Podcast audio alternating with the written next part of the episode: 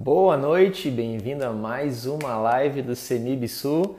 Dessa vez para a gente discutir junto com o Matheus Rett, que está chegando aí na live, sobre crescimento de igrejas. Então, de 0 a 100, né, de 0 membros até 100 membros, quais são os passos, quais são as etapas desse processo de crescimento de igreja? As etapas, digamos assim, para uma igreja conseguir ir crescendo, né? quais são os estágios, quais os sistemas que eu posso criar para ajudar a minha igreja né? a crescer e a vencer as barreiras de crescimento típicas de cada estágio de crescimento. E aí você pode, né, se você que é pastor, líder, se enquadrar dentro de cada, cada passo que a gente vai trazer aqui e se identificar, saber onde é que você está, o que, que você pode fazer para conseguir dar o próximo passo. Então, Matheus Rest está com a gente aí. Boa noite, Matheus. Boa noite, tamo junto. Tamo junto. Dessa vez a gente está praticamente né, junto presencialmente também. Está na sala do lado e eu estou aqui nessa sala. Estamos tá fisicamente. Claro. Né? É. Estão com uma parede de drywall de diferença aqui hoje. Isso, eu estou te ouvindo aqui um pouquinho até do, do, daqui do lado. Igualmente. Mas, Matheus, né, para a gente entrar direto no assunto aqui, porque a gente tem bastante terreno para cobrir, crescimento de igrejas, né? É um assunto que, na minha opinião, não deveria ser, mas é um assunto que se tornou polêmico. Falar em crescimento de igrejas.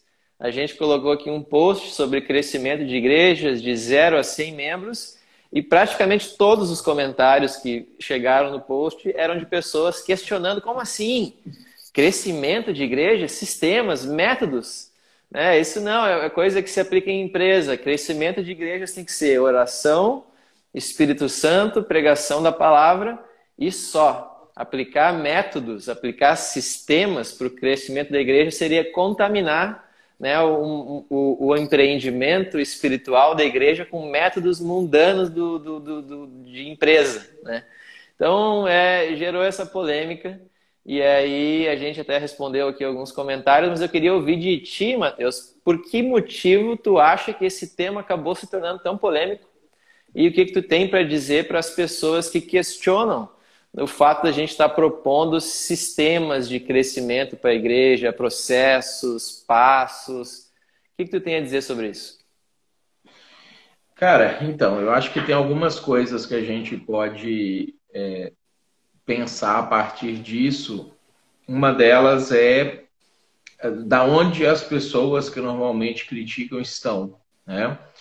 Uh, dificilmente uma pessoa que está engajada diretamente com uh, novas pessoas, com pessoas que não conhecem o Evangelho, com pessoas que é, não conhecem Jesus e estão ardendo no coração delas o desejo de que pessoas venham a conhecer Jesus, dificilmente essas pessoas criticam.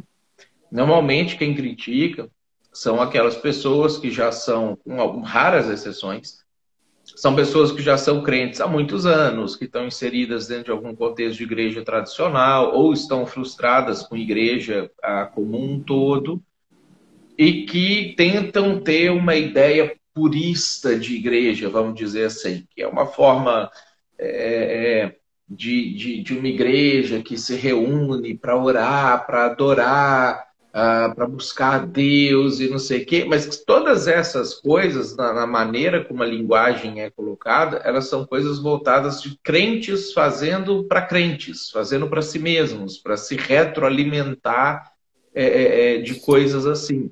É? Uh, uma outra situação, normalmente, são pessoas que estão desconectadas, muito desconectadas da realidade de como que uma igreja é desenvolvida, de como que pessoas conhecem Jesus, como que o evangelho é comunicado de maneira eficaz.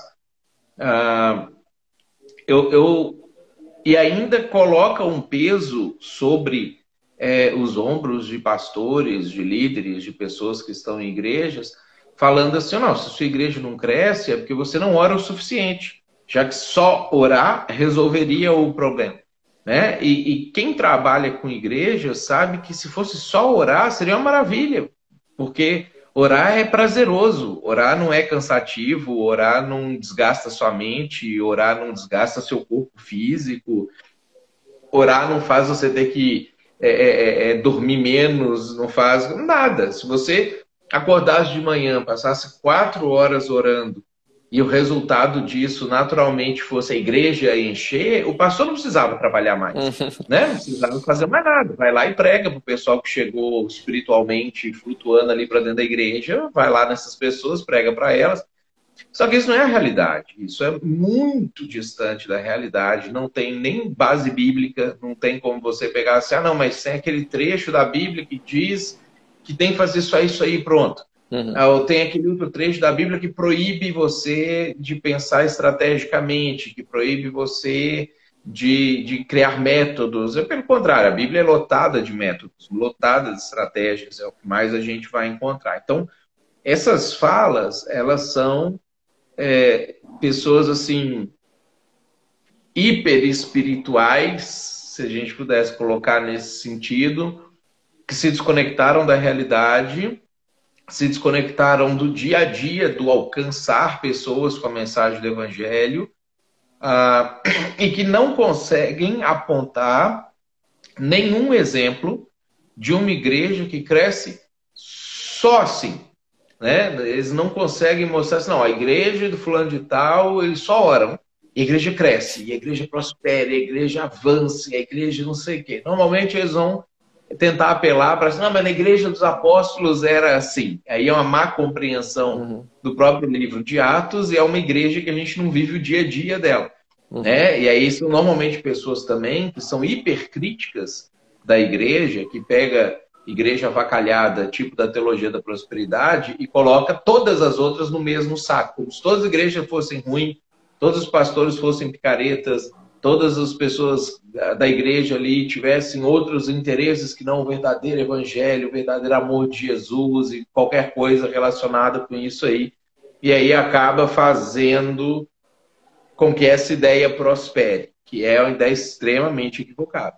Hum, perfeito. Excelente colocação. Eu vejo que existe uma desconfiança, assim, do pessoal achar que quem está tentando usar métodos para a igreja crescer é porque quer roubar e ganhar dinheiro ou uma falta de autoconsciência, porque mesmo o pessoal hiper espiritual, como tu colocou, eles têm um método de pregar, eles não são conscientes dele, mas têm um método, eles organizam, sei lá, as cadeiras do culto da igreja deles de uma certa forma, dentre dez formas possíveis, ou seja, eles têm um método, uma estratégia para isso, eles têm uma organização de ministérios, eles só não são conscientes de que eles têm um método, mas eles têm, todo mundo tem, é inevitável ter um sistema. Mas, Mateus, para a gente entrar agora na questão que interessa. Crescimento de igrejas de 0 a 100, tá? Então, vamos, vamos, vamos propor alguns cenários aqui. Vamos, vamos pensar em, em etapas, tá? Em platôs, em desafios, em estágios de crescimento. Como é que tu dividiria, né? Se eu sou um pastor agora que tá, eu estou no zero, eu quero plantar uma igreja, tá? E eu quero chegar no 100 quais estágios de crescimento ou quais degraus, por quais degraus eu vou ter que passar para chegar no 100? Quais são os desafios em comum de cada fase? Né, daqui a pouco, de zero a tantos membros, os desafios, na média, vão ser sempre esses. E tu criando esses sistemas aqui, você vai conseguir responder esses desafios aqui. E daqui a pouco, de, de tantos membros até tantos desafios são outros, Quais são as fases de crescimento? Como é que tu dividiria esse processo?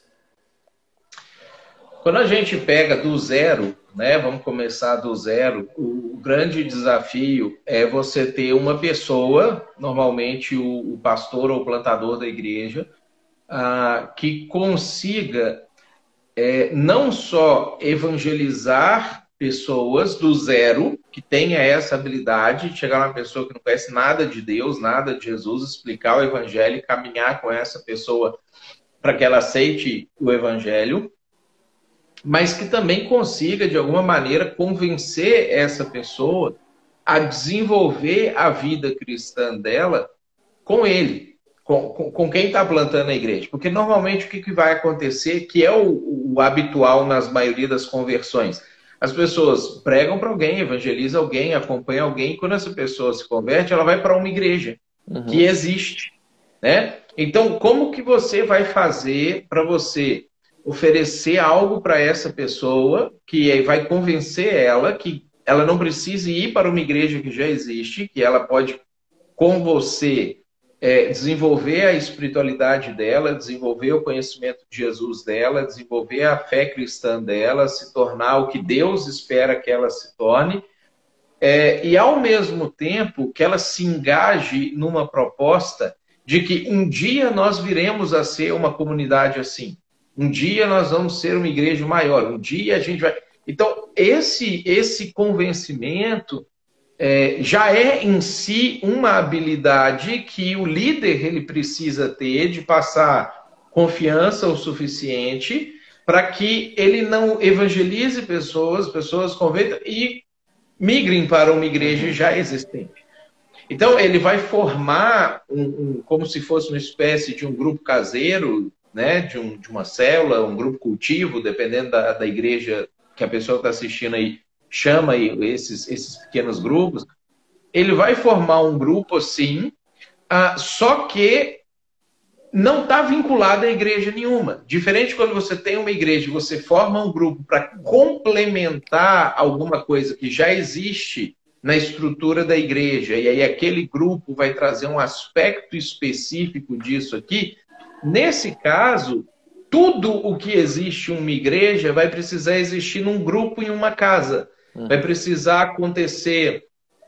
O batismo vai acontecer ali, a administração da ceia vai acontecer ali, o aconselhamento na, em todas as suas esferas vão acontecer ali, o ensino vai acontecer ali, a exortação vai acontecer ali. Então, quando a gente pega assim, tudo que nós é, esperamos que uma igreja tenha, que nós imaginamos que uma igreja é, que uma igreja precisa ter para a gente poder chamar aquilo de igreja, isso vai ter que acontecer em um ambiente que normalmente nós usamos ele como um ambiente complementar. Né? Uhum. Então, esse, esse líder que vai estar, tá, vamos pegar do 0 ao 30, vamos, uhum. vamos trabalhar assim, ele vai ter que ter um, um, alguns aspectos da personalidade dele, do carisma dele, que levem as pessoas a confiar. Não, a gente, por quê? Porque ninguém vai querer ser isso para sempre. Porque se a pessoa pensar que ela vai desenvolver a vida cristã dela, vamos pegar um, novo convertido, uma pessoa que estava desigrejada e vem fazer parte. Se ele entender o evangelho, que propõe que ele se torne um fazedor de discípulos também, ele precisa ter um suporte para isso acontecer, inclusive para ele trazer os discípulos dele, para ele trazer, convidar os amigos dele, para ele convidar os parentes dele para participar. E, então, ele precisa ter um nível de confiança nessa pessoa, e aí todo o trabalho ele começa centralizado em uma pessoa. Se a gente vê assim vários livros escritos falando sobre como que você tem que descentralizar, não seja um líder centralizador, uhum. não seja uma pessoa, é, aprenda a delegar, aprenda não sei o quê. Eu nunca vi um livro é, escrito para aprenda a centralizar, uhum. aprenda a ser centralizador, que é o que a pessoa que está começando, ele precisa ser e saber ser.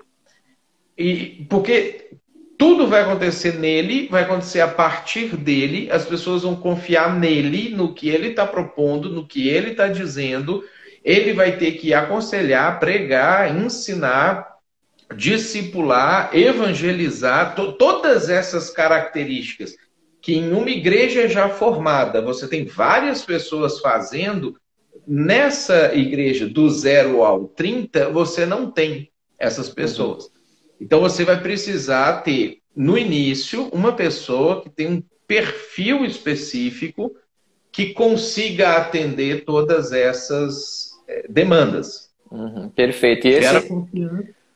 Pode falar. E esse insight ele é muito, ele é muito importante porque se for pegar a maioria dos livros de plantação, eles são de plantação sobre igrejas, né, eclesiologia, a maioria deles é escrito para pastores de igrejas já consolidadas. Então, se o plantador está meio perdido e vai comprar uns livros, entra numa editora cristã, vai comprar uns livros, ele vai pegar as dicas erradas, porque o que tu está citando aqui é algo contra-intuitivo ou, ou, contrário ao que é ensinado na maioria dos livros, que é para igrejas já estabelecidas. O cara vai ter que ser um cara carismático, capaz de evangelizar e fazer contato com pessoas, vai ter que conseguir manter essas pessoas num discipulado com ele e não perder elas para uma outra igreja já estabelecida, e vai ter que conseguir vender uma visão para essas pessoas que estão seguindo ele de que isso aqui que está começando com uma, duas, três, cinco pessoas vai virar uma igreja, né? ou, ou está se tornando uma igreja.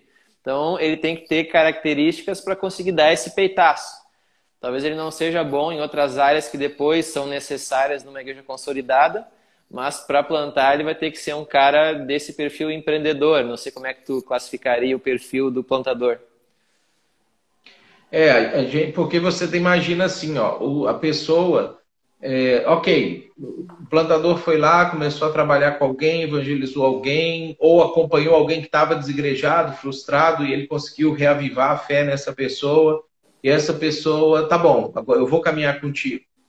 Ah, como que eu vou convencer essa pessoa a trazer os amigos dela para a igreja? Uma coisa que a gente observou, por exemplo, quando nas etapas que a gente passou na plantação, no desenvolvimento, na consolidação da igreja aqui, a gente começou a igreja é, numa salinha de uma associação que emprestava a sala para a gente. E de lá para onde a gente está hoje, nós passamos por três lugares diferentes. Então, os lugares, cada um vai melhorando em relação ao outro, e o que a gente ia notando é assim: pessoas que tinham vergonha de chamar os seus amigos para irem na salinha, tinham coragem de chamar os seus amigos no primeiro espaço que a gente chamava de igreja que era um espaço eh, ruim em relação ao que nós temos hoje, mas muito melhor do que essa ali. Quando a gente mudou para outro espaço, pessoas que tinham vergonha de chamar os seus amigos para esse lugar passaram a ter coragem de chamar os seus amigos para o espaço novo. Mas mesmo assim, nós tínhamos outras deficiências que se, ah, tem filho pequeno, não sei o quê, as pessoas não tinham vontade de ir lá, porque a gente não tinha estrutura para atender essas duas demandas. Então, uhum. quando o sujeito ele está iniciando, ele está plantando, ele vai precisar entender com naturalidade que mesmo que ele se esforce, que ele convença, vamos, vamos que ele agora já tem 10 a 15 pessoas junto com ele. Ele já conseguiu superar essa primeira etapa do zero. Ele já agregou algumas pessoas, fez algumas reuniões na casa dele, convenceu algumas pessoas a caminhar junto com ele. Ele agora precisa lidar com paciência que muitas dessas 15 pessoas se sentem desconfortáveis, desconfortáveis de trazer amigos para aquilo ali. Porque se vai convidar para uma igreja, a pessoa pensa assim: não, eu vou chegar lá, vai ter uma banda, vai ter é, um púlpito, vai ter um lugar para eu sentar, eu vou ser recebido, eu vou estacionar meu carro e não sei o quê. Só que aí chama para um, um, encontro caseiro que é a igreja. Porque é diferente de você chamar o cara para um encontro caseiro, que é uma parte da igreja. Né? Não, isso aqui é a igreja. Então tem muita gente que fala assim: ah, isso não é igreja, eu não quero participar disso. Né? Ou, ou outras situações que o sujeito ele já confia em, em você, como o cara que iniciou o negócio, mas ele precisa que você ofereça a ele algo mais para que ele convide o amigo dele uhum. para participar. Então, às vezes, ter conversas francas com as pessoas relacionadas a isso, de falar assim, cara, tá, quais, quais, quais são a sua rede de amizades, de pessoas que você se relaciona? Aí ele, ah, são, são essas aqui. Tá. Quais dessas pessoas você acha que realmente viriam participar de, um, de uma coisa aqui onde a gente está? Nessa situação que a gente está? Pode falar com clareza. Muitas vezes a pessoa fala assim, ah, talvez fulano e ciclano. Ok, nós vamos então tentar alcançar eles, tentar conversar com eles, tentar levar o evangelho para eles, e, e, e, daqui a pouco a gente vai ter alguma ação para poder fazer com essas outras pessoas que só viriam se tivesse uma igreja estruturada. Uhum. Então, bem isso que você falou. Contrário senso, né, o, o, o, iniciador ele tem que ser centralizador, ele tem que tomar as decisões sozinhas, ele tem que ter, dar conta de fazer tudo sem delegar nada para ninguém, porque o início não tem para quem ele compartilhar o fardo dele, compartilhar as questões que precisam acontecer. E é isso mesmo. E, e tá ok. É, é o, a, a, coisa própria do momento é, que aquilo está acontecendo. Perfeito. Então ele vai ter que fazer um ajuste de expectativas para não se frustrar nesse processo e entender em que fase ele está e né, que tipo de pessoas. Não é todo mundo que vai querer membrar ou fazer parte de uma igreja em implantação. Mas daí eu te faço uma outra pergunta, Matheus, né?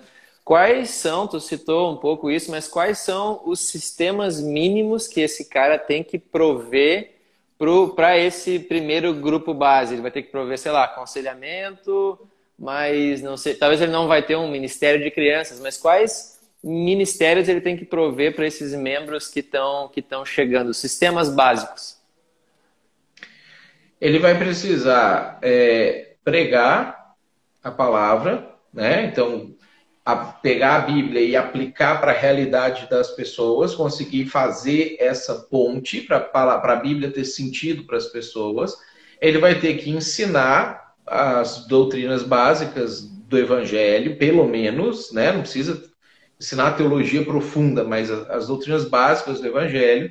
Uh, ele vai ter que ser capaz de aconselhar as pessoas nos seus problemas e de forma eficaz, não só dar resposta padrão, não só utilizar jargões, né? não só ouvir a pessoa e falar assim, não, mas confia em Deus que vai dar tudo certo. Não, conseguir tirar a pessoa do ponto A e levar ela até o ponto B, caminhar com ela nesse sentido.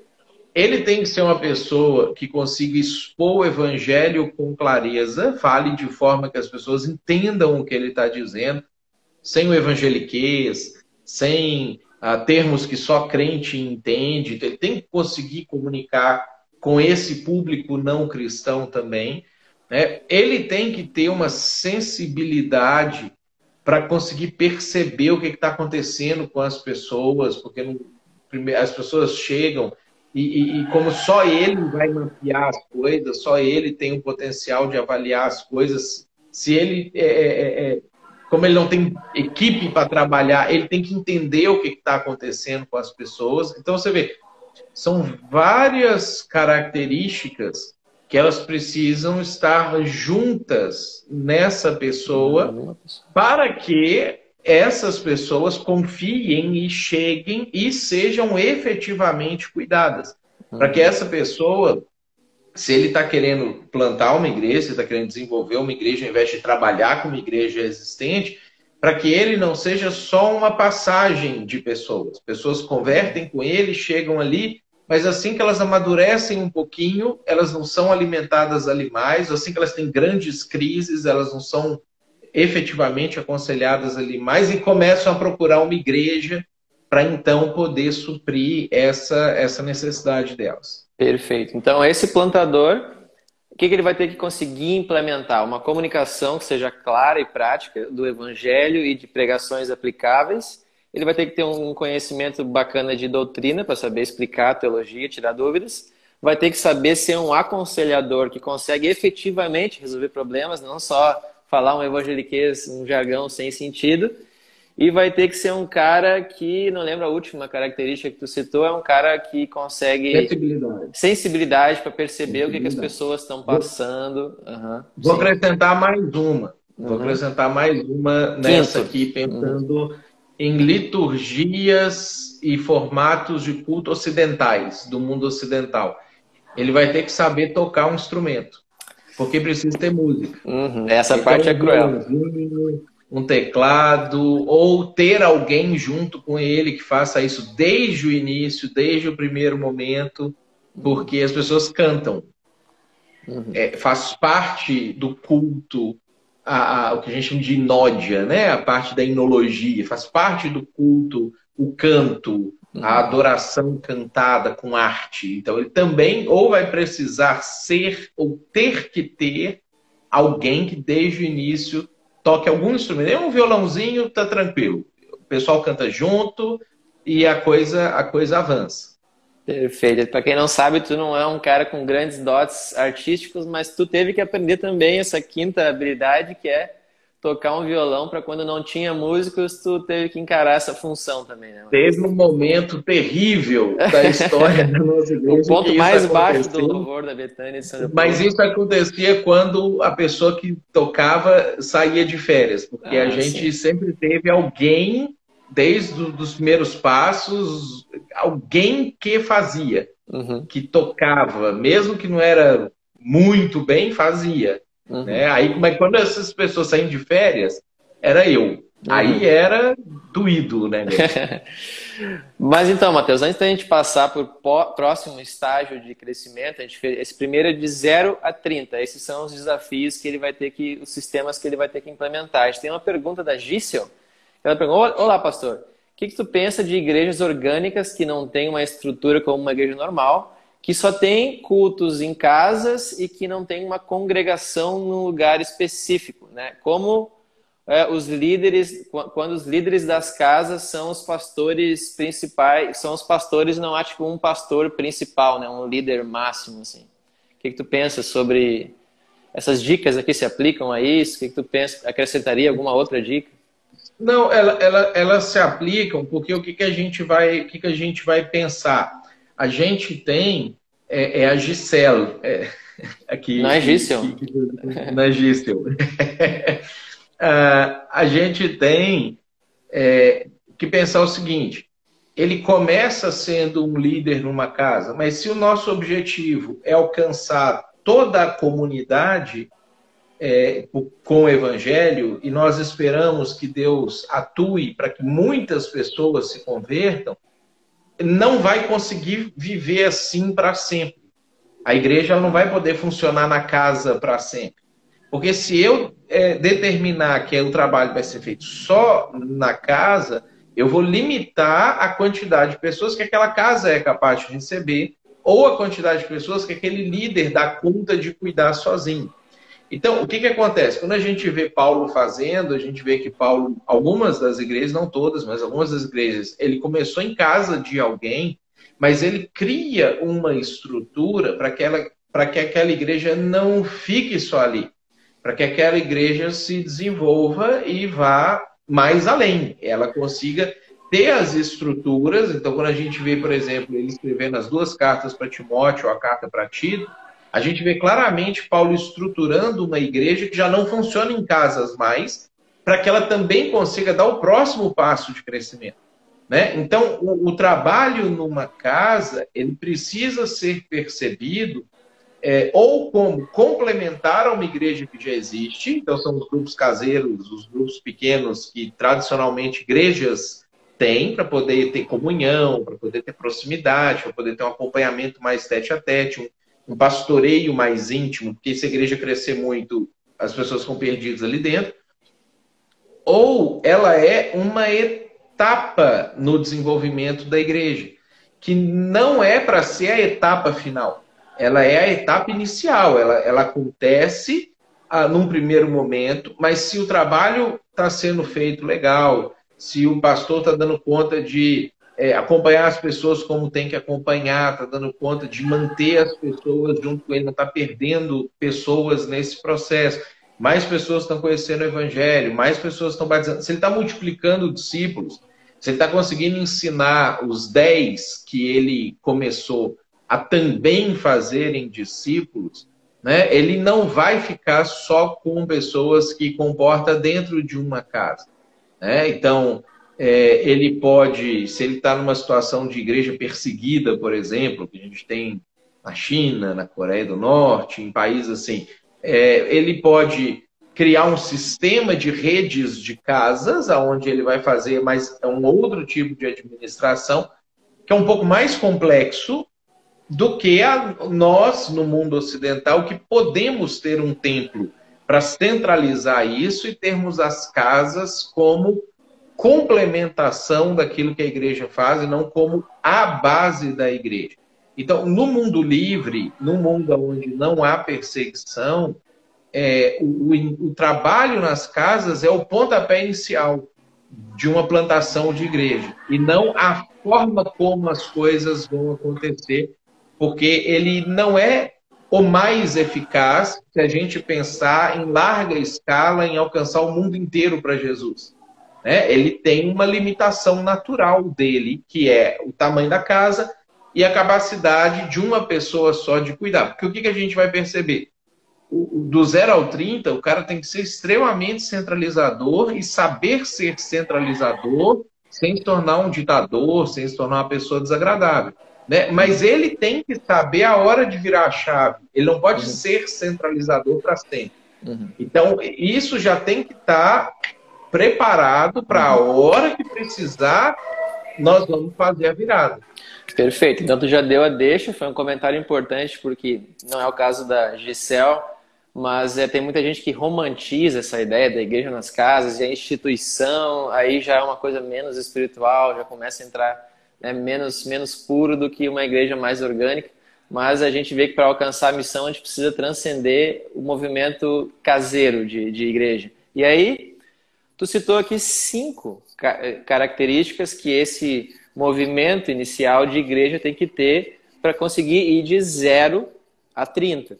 Agora a questão é: se eu, por exemplo, sou um pastor, consegui sair do zero e chegar nos 30, mas não passo dos 30, né?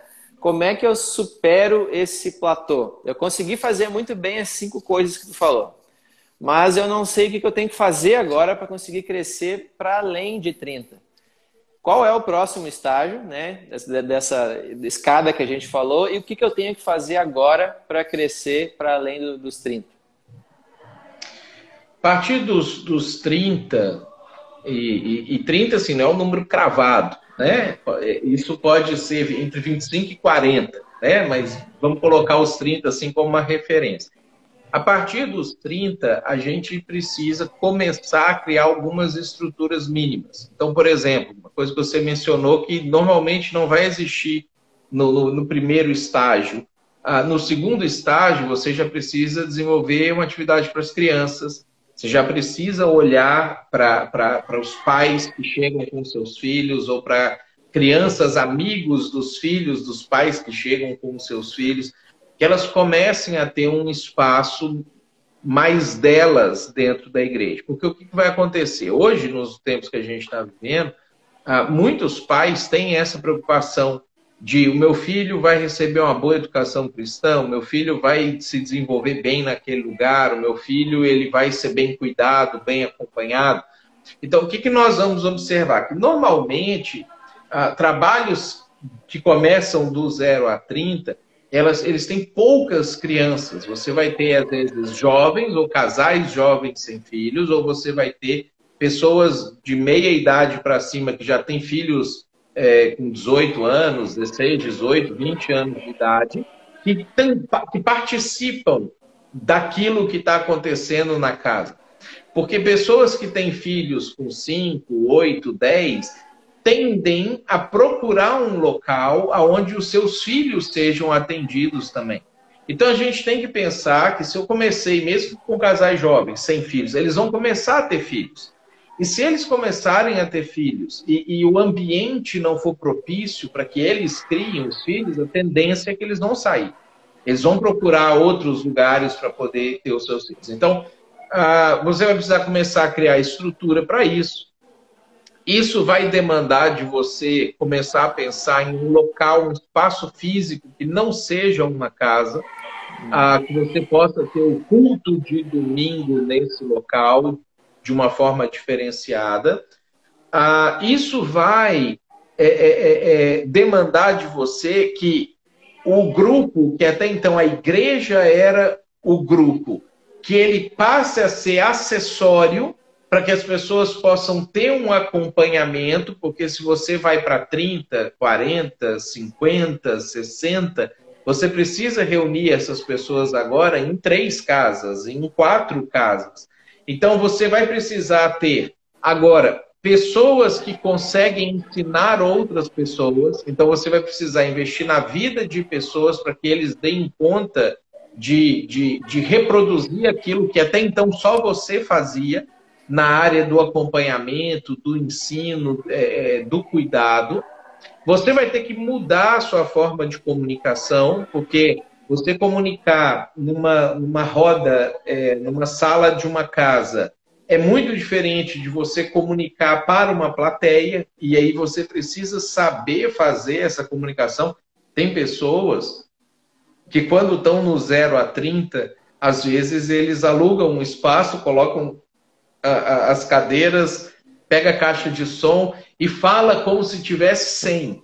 lá dentro, né? E ele olha e tem 10. Não, com 10 você senta numa roda e você dialoga com essas pessoas, né? Agora, com 50, você não senta numa roda e dialoga, porque se alguém começar a participar, acabou o culto. Os outros vão falar, falar, falar, você não dá conta de desenvolver a ideia e transmitir para eles o que você entende que eles precisam ah, saber naquele momento. Então, o estilo de comunicação ele vai precisar mudar, o estilo de liderança precisa mudar. Então a descentralização vai começar nessa etapa é, agora e mínimas estruturas precisam surgir. Você vai precisar ter mínimas estruturas para um culto, então você vai ter que construir a sua liturgia de culto levando em consideração o local aonde você está, a cultura que você quer alcançar, pensar assim, quantas horas esse culto vai durar, a que elementos precisam estar presentes nesse culto, é, que estilo de música nós vamos adotar como estilo de música dessa comunidade, a forma da adoração coletiva dessa comunidade. Ah, e, e aí, a partir disso, ter pessoas, começar a, a treinar pessoas que assumam essa posição, para que então a estrutura aconteça. Então, o que, que vai acontecer?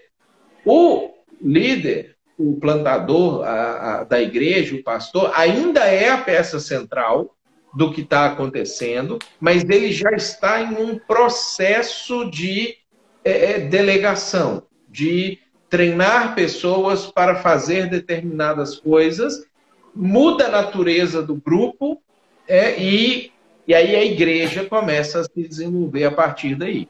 Perfeito. Então, algumas novidades aí para romper a barreira dos 30 e chegar na próxima etapa. Eu vou ter que precisar de um local, um local, começar a pensar num local para reunião. Eu vou ter que mudar o, começar a descentralizar, formar líderes para é, começar a liderar outras pessoas, porque o cara não vai conseguir pastorear todo mundo sozinho se quer a igreja cresça.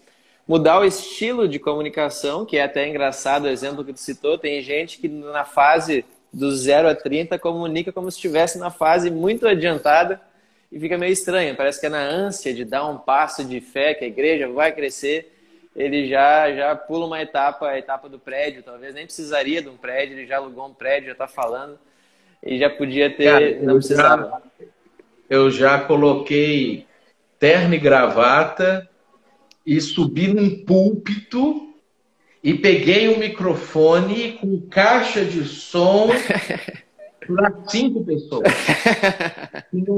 cinco pessoas, a minha esposa e mais quatro sentados nas cadeiras, nem tinha pandemia, mas estavam com distanciamento social né? E eu preguei para essas pessoas um sermão expositivo. Eu fico pensando, para que, que eu fiz isso? É, olhando para o auditório, assim. Vamos, vamos conversar sobre esse assunto aqui, como é que isso é na sua vida, olha o que Jesus falou. Para cinco pessoas, é, é, plenamente possível que você pregue a mesma mensagem, aplique, receba um feedback imediato, já faço um misto de pregação com aconselhamento, com direcionamento, não sei o quê. Uhum.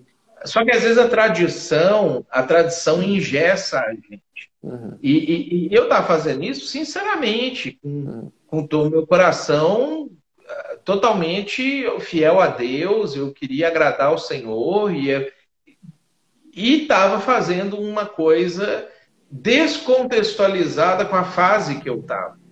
Uhum. Né? Então, e isso certamente atrasou muito o, o desenvolvimento da igreja, é, porque eu não sabia como fazer diferente. Uhum. A gente tem que trabalhar ali com a verdade nua e crua do que está acontecendo e se adaptar àquele formato. Né? Então, comunicação, né? Adaptar a comunicação ao número de pessoas, ao contexto né, que a gente está de crescimento. Comunicação é um item Outro item que tu citou, né, o quarto ponto aqui que eu estou contando. Novos ministérios. Tem ministérios que do zero aos 30 nessa fase não são tão necessários e importantes, mas aqui passam a ser. Tu citou um, que é o Ministério Infantil. Tem pessoas que vão querer levar filhos e se não tiver, eles não vão levar, não vão para sua igreja. E acho que tu citou já de começar alguma coisa de música, ter uma pessoa só para isso. Não sei se tu mencionou, se. É, tem a liturgia. Liturgia. É a questão um... da liturgia. Desenvolver essa parte. Começar a ter pessoas que a gente chama de diáconos, né? Ah, pessoas que vão conseguir cuidar administrativamente da igreja, ah, que consigam se preocupar com a chegada das pessoas para o culto, com a organização, com o que está acontecendo, é que nos bastidores consigam fazer as coisas acontecer. Então, você tem que ter pessoas que vão fazer isso, pessoas que vão tocar, que vão cantar, a, a pessoas que vão é, é, recepcionar os visitantes que chegaram, que vão poder conversar com eles, entender eles, mapear onde é que eles vieram, como que eles chegaram ali, o que, que eles precisam, o que, que seria o próximo passo deles, porque dos 30 aos 70, vamos colocar assim, é, diferente do 0 ao 30, que o pastor ele tem contato literalmente com todo mundo, todo mundo que chega ali vai conversar com ele, e, e muitas vezes chegou por causa dele. Ah, dos 30 aos 70, não, você não tem como conversar com 60 pessoas num domingo. Então você precisa, para não perder pessoas que foram ali, você precisa ter pessoas que vão é, conseguir já acompanhar inicialmente essas outras pessoas, mapear as necessidades dessas pessoas, para então conduzi-las para o próximo passo. E uhum. aí tudo isso precisa, esse treinamento, ele precisa acontecer é, quando está chegando nos 30. Quando existe a ideia de, não, a partir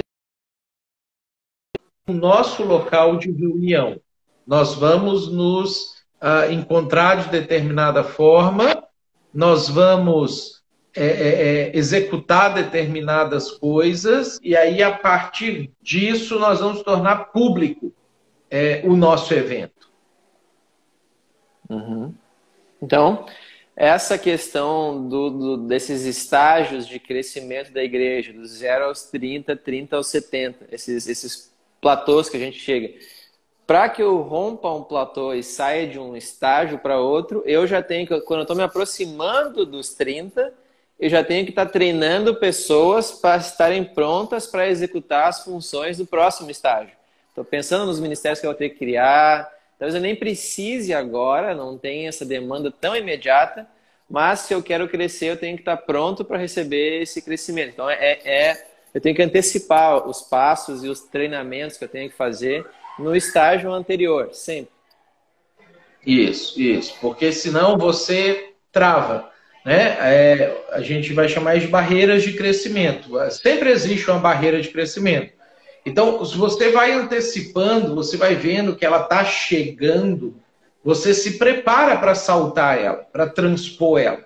Né? Então, se você só se preocupar com ela a hora que chegar, vai parar. Aí, isso é a diferença de se a igreja vai continuar crescendo continuamente ou se a igreja vai ter momentos que ela cresce e para.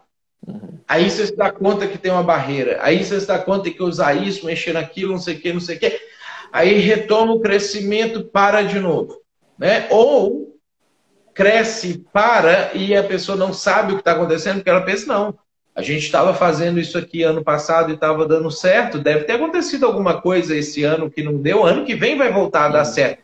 E continua fazendo a mesma coisa, que é o que normalmente faz com que as igrejas, a maioria das igrejas, estagnem e, e cheguem num determinado tamanho que elas não passam mais daquele, daquele tamanho. Uhum. Então você vai antecipar isso, preparar as pessoas à medida que está chegando para que chegou, você só comunica. Gente, aquilo que a gente estava se preparando é, é, no mês passado, nos meses passados, chegou o momento.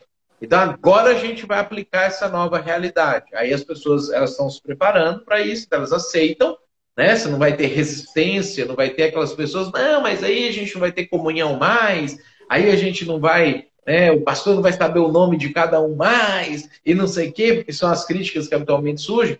Então, as pessoas já se prepararam para aquilo. Então, quando acontece, transpõe naturalmente, com, com fluidez, nessa, nessa para nova etapa. E aí você começa a antecipar a próxima barreira, e preparar pessoas para a próxima fase, o próximo estágio. Perfeito. Então, e é importante tu pontuar isso porque essa é a finalidade dessa live, fornecer a previsibilidade para você ter um mapa do estágio que você está e qual é o próximo estágio que você tem que começar a se preparar para não estagnar no estágio que você está agora. Então, é para isso que a gente está dando esses, esses checkpoints, vamos dizer assim, esses pontos de chegada que você tem que estar atento para não estagnar. Então, Matheus, 0 aos 30, a gente citou as cinco características, né? Como é que você transpõe isso? 30 aos 70, a gente trouxe aqui uns 4, 5 pontos também. Agora, eu acredito que, não, não tem estatística, mas que boa parte das igrejas do Brasil estão trancadas aqui nos 30 a 70. O que que geralmente faz as igrejas ficarem trancadas aí e como é que eu começo a destravar isso para romper esse platô e chegar no próximo, no próximo nível? Que a próxima fase ela vai demandar aí sim que o pastor leia aqueles livros que eles vão encontrar nas, nas livrarias cristãs que vão trabalhar descentralização, delegação e todas essas coisas, porque ele não dá conta mais de fazer sozinho bem feito, né? Ele até consegue, tem tem a estimativa aí que uma pessoa sozinha, um pastor, daria conta de cuidar de 120, 150 pessoas. Mas é um custo muito grande, raras pessoas dão conta e às vezes quando faz, faz mal feito. Então, pensando que a gente quer manter o crescimento fluindo e, e que ele seja bem feito, que as pessoas sejam sendo atendidas realmente no que elas precisam e estejam sendo preparadas para alcançar outras pessoas, né, para o desempenho do, do seu serviço, do serviço dos santos, como Efésios fala. Para que isso aconteça, ah, é, é, é, é importante que o, o, o pastor agora descentralize efetivamente o ministério que ah, os grupos pequenos, os caseiros, estejam funcionando efetivamente, que existam líderes que entendam o seu papel dentro de um grupo, que é pastorear e gerar relacionamentos entre as pessoas. Ah, você vai precisar, por exemplo, no Ministério Infantil que a gente tinha falado agora, ter mais classes, porque você tem crianças de várias faixas etárias participando é, da igreja também, da comunidade. Você vai precisar ter a, a Bíblia sendo pregada a, na linguagem infantil, na linguagem juvenil, na linguagem do adolescente, na linguagem do jovem, se você quer que isso aconteça. E habitualmente não vai ser o pastor que vai fazer isso para todas essas, essas pessoas ou essas etapas. Você precisa ter clareza nos sistemas que a igreja funciona. Então você precisa ter um controle ah, das pessoas que estão participando, das pessoas que estão faltando, faltando a mais de dois domingos, mais de três domingos, mais de quatro domingos. Você precisa ter um sistema, porque você não dá conta mais de acompanhar pessoalmente todas as pessoas, ah, de que em, que fase do crescimento, da, do amadurecimento espiritual as pessoas estão, para que você possa ter ações específicas. Né? A gente usa aqui na igreja aquela ideia que a gente desenvolveu a partir do livro do Igreja Simples, né? do conectando, crescendo e servindo. Então, todos os cristãos, eles, se eles vão crescer e amadurecer, eles vão passar pela fase de conectar com Deus e com outras pessoas, que é a conversão, são os primeiros passos na fé, o momento que ele é inserido na comunidade ele vai passar pelo momento de crescer espiritualmente, intelectualmente, entender o evangelho, praticar o evangelho, entender as doutrinas, entender o que Deus espera dele, começar a praticar. E ele vai chegar na fase do serviço, de, de servir outras pessoas, de a, a, a atender a necessidade de outras pessoas a partir dos dons que ele recebeu. Então, para isso acontecer, você precisa saber aonde cada pessoa está. E aí você lembra, quando você estava do 0 ao 30, aquelas pessoas que chegaram lá, é para que a maioria delas agora já estejam servindo. Ah, as pessoas que chegaram dos 30 aos 70 é para que a maioria delas esteja crescendo ou servindo. Né? E agora você tem dos 70 aos 100 os que estão conectando. E, e, e é muito é, comum, principalmente para o plantador que tinha essa é, efetividade em conectar pessoas, em trazer pessoas, evangelizar nova, novas pessoas e trazer pessoas, que ele continue muito focado nisso e não consiga desenvolver todas as etapas da vida cristã na vida das pessoas. Então você precisa ter, aí entra né, a palavra que às vezes também o pessoal, da, da, os hipercrentes não gostam, né? Que é sistemas. Você precisa ter sistemas, você precisa ter avaliações, você precisa ter uma planilha do Excel aberta na sua frente, com o nome das pessoas, a fase que cada pessoa está, quem está acompanhando essas pessoas, o que que essas pessoas estão fazendo com que as outras cresçam. Né? Porque a, a ideia não é que a pessoa tenha só relacionamentos, são relacionamentos intencionais para formar seguidores de Jesus. Né? Então, para isso acontecer, se eu vou andar contigo, eu preciso não só ser seu amigo, rir junto com você, ter momentos agradáveis com você, mas eu preciso entender aonde você está na sua caminhada cristã, que, que eu preciso acrescentar na sua vida? O que, que eu preciso sugerir de correção na sua vida? Se eu tenho 100 pessoas debaixo da minha, da minha supervisão, do meu pastoreio, eu não dou conta de saber tudo isso dessas pessoas. Então, eu preciso ter sistemas onde eu tenho pessoas que fazem isso com as outras pessoas, que alimentem esse sistema, que tragam as informações para que ah, você decida que tipo de coisa você vai pregar no domingo, que atenda uma necessidade maior da igreja. Você sabe isso a partir das outras pessoas, porque você não tem contato direto com todo mundo mais. Que tipo de ensino precisa ser dado? Que tipo de ministério precisa ser criado? Né? Então, uh, muitas igrejas às vezes têm ministérios de homens e mulheres só por ter. Né? Eles simplesmente, ah, toda igreja tem, nós vamos ter também. Às vezes isso é um tiro no pé, porque as pessoas se reúnem sem propósito, aí fica fofocando, fica uh, contando piada, falando de futebol, aquela coisa arada toda. Mas às vezes você vai identificar que aquela comunidade está passando por um problema próprio de homens, próprio de mulheres, e você precisa criar um grupo para atender essas necessidades, não só por ter. Né? Então, todas essas coisas elas vão trazer para você as políticas públicas, entre aspas, que você vai aplicar para a igreja. Que tipo de departamento vai ser criado ou vai ser eliminado? Que foco as coisas precisam ter para que as pessoas que estão chegando continuem uh, crescendo na fé e aprendendo como elas podem alcançar os seus amigos com o evangelho, comunicar o evangelho para os seus familiares de forma eficaz. A tendência é que se essas coisas são bem feitas, aquele, aquela pessoa que chegou com você no, no 0 ao 30, que só tinha coragem de chamar dois dos 15 amigos ou dos 20 contatos que ela tinha, agora ela tem coragem de chamar os 20 uhum. para estar tá junto ali. Então você começa a potencializar, porque as pessoas elas começam, elas perdem a vergonha e passam a ter orgulho.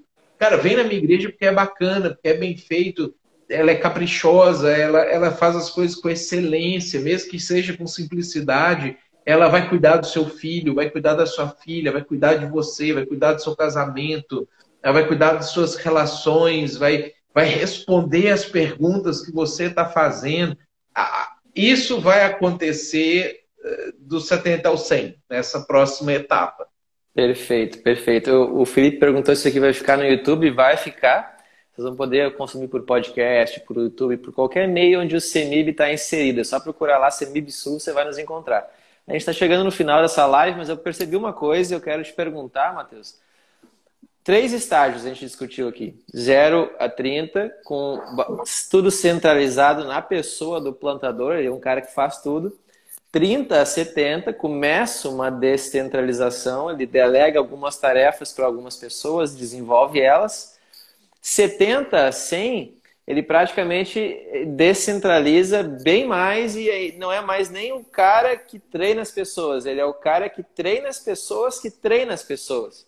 Ele se torna um líder de líderes. E o perfil desse cara, desse pastor, muda muito do primeiro estágio para esse terceiro estágio. Aí eu te pergunto, uma mesma pessoa consegue ir se atualizando e crescendo para conseguir é, dar conta dessas demandas? Ou tem pessoas que vão ser os bons pastores de plantação de igreja? Que é, eu conheço pastores amigos meus que são muito bons em acolhimento, em fazer o primeiro contato, chegar numa cidade, né, é, ser conhecido pelas pessoas e criar um grupo base, mas ele não tem habilidade nenhuma para criar sistemas.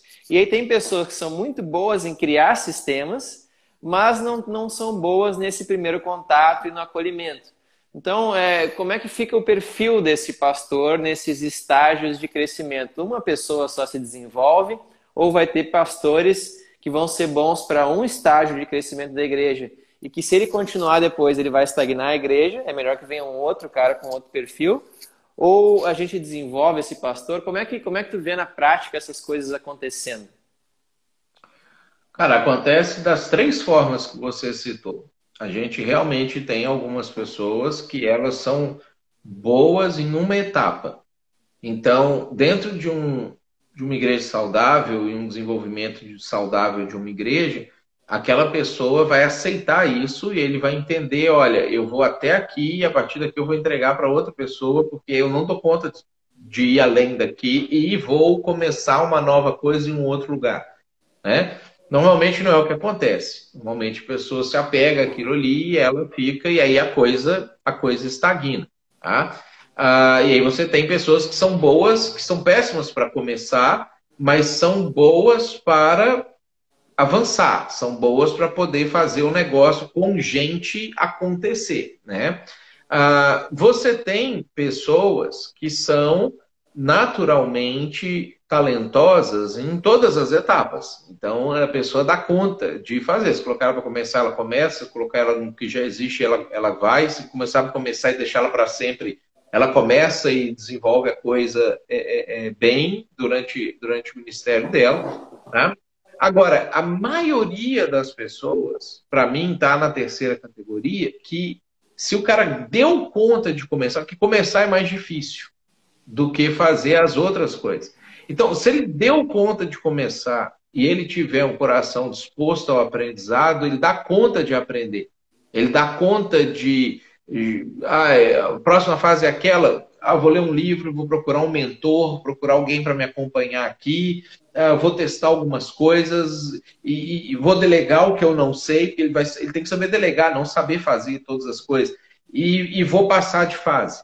Né? É o que acontece com Moisés lá, por exemplo, com Jetro, quando Moisés está saindo do Egito com, com, os israelitas, e aí ele tem 600 mil pessoas para ele cuidar, e ele estava fazendo sozinho. Ele ficava, acordava de manhã cedo e ficava até a, a hora de dormir atendendo as pessoas. O Jetro fala assim, cara, se continuar assim, você vai morrer e você não vai atender bem as pessoas. Então, nomeia chefe de 10, chefe de 50, chefe de 100, chefe de mil, né? e cuida das causas que ninguém dá conta de cuidar. Então, quando o Getro fala isso, ele mostra, dentro da sabedoria ali do Oriente Médio, que tem pessoas que é para 10, tem pessoas que é para 50, tem pessoas que é para 100, mas tem pessoas como Moisés que podem aprender a deixar de ser de até 30 e virar até 70, deixar de ser até 70 e virar até 100.